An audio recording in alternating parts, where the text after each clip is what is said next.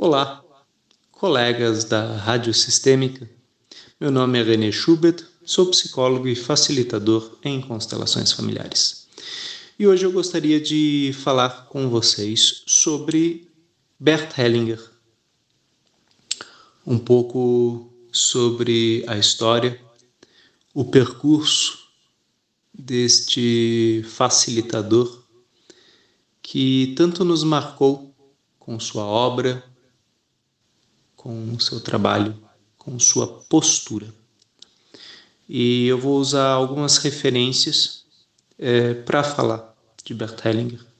Uma das primeiras é um livro, talvez o primeiro livro que eu li de constelações familiares, uma entrevista entre Gabriel ten Heuvel e Bert Hellinger, que chama Constelações Familiares o reconhecimento das ordens do amor da editora Cultrix. Assim, também os livros A Fonte Não Precisa Perguntar pelo Caminho e As Ordens do Amor, todas de Bert Hellinger. Utilizei também uma retrospectiva é, que fiz dos treinamentos com Bert Hellinger tanto na Alemanha como aqui em São Paulo e em Brasília os treinamentos nos quais ele esteve aqui no Brasil. E também no YouTube vocês vão encontrar uma retrospectiva é, sobre a vida e obra de Bert Hellinger no canal Bert e Sophie Hellinger. Também vou utilizar um pouco do, do que eu escrevi em meu livro Constelações Familiares, impressa no corpo, na alma, no destino, onde eu faço um levantamento sobre o percurso deste que consideramos o criador das constelações familiares.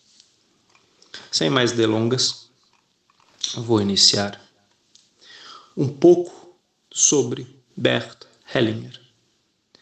Anton Sweetbert Hellinger nasceu em Leimen em 16 de dezembro de 1925 e veio a falecer em 19 de setembro de 2019, conhecido como Bert Hellinger.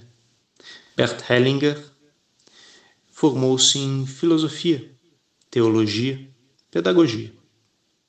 Como membro de uma ordem de missionários católicos, ele estudou, viveu e trabalhou durante 16 anos no sul da África, dirigindo várias escolas de nível superior.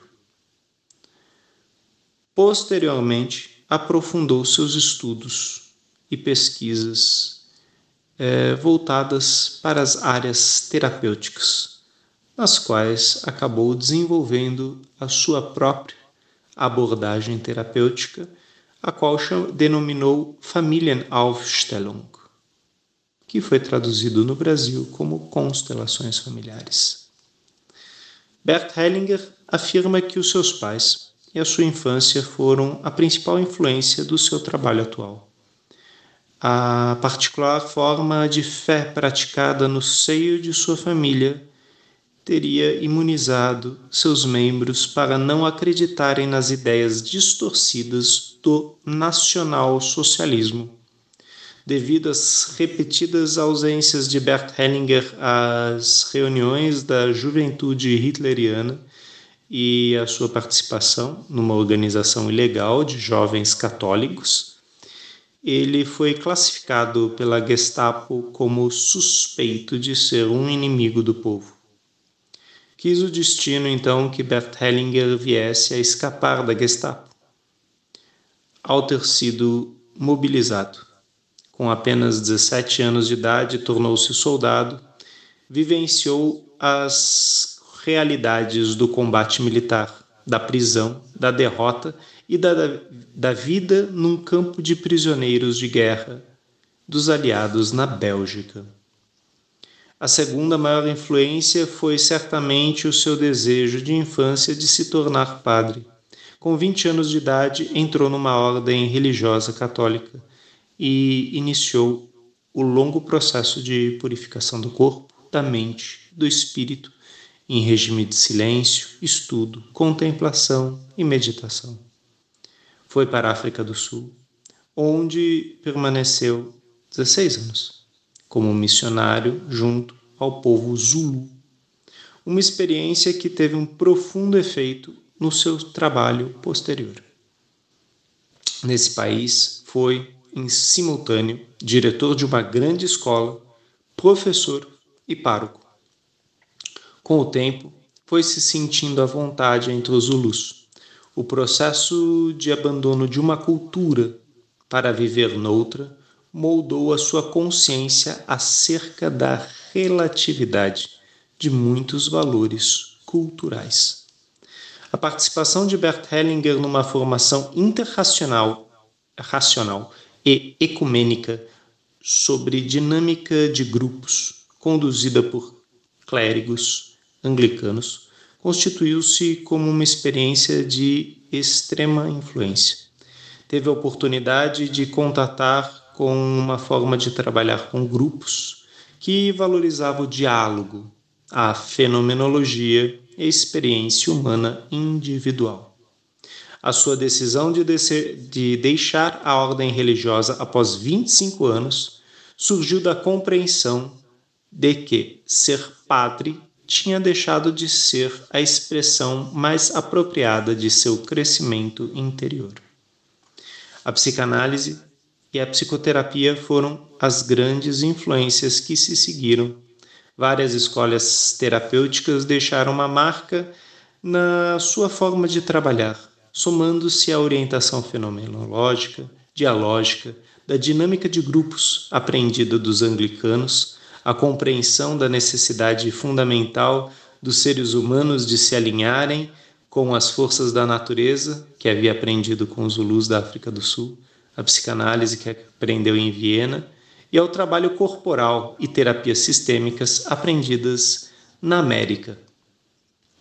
Pelas colocações de Bert Hellinger em seus livros e treinamentos e por meio da explanação de outros profissionais no campo das constelações familiares, constelações organizacionais, consultoria, pedagogia e direito sistêmico, temos como principais influenciadores desta abordagem terapêutica alternativa das constelações familiares as seguintes áreas: a teologia e a filosofia, a terapia primal de Arthur Janov, a Gestalt terapia de Fritz Pils, a teoria geral dos sistemas de Ludwig von Bettalanffy, o psicodrama de Jacob Levi Moreno, a reconstrução familiar de Virginia Satir, a psiquiatria com Thea Louise Schoenfelder,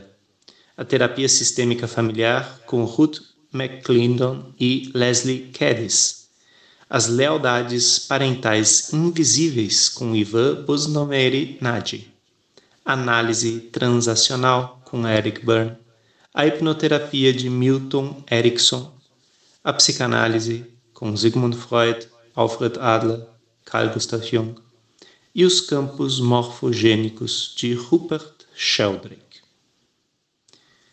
Bert Hellinger descobriu através daquilo que ele chamou de ordens do amor. As três leis ou necessidades que atuam num sistema familiar: o pertencimento, estabelecido pelo vínculo, a hierarquia, precedência, estabelecida pela ordem de chegada, o equilíbrio, estabelecido pela troca entre dar e tomar. Quando tais leis são violadas num sistema, numa família, surgem compensações que atuam sobre outros membros da mesma família.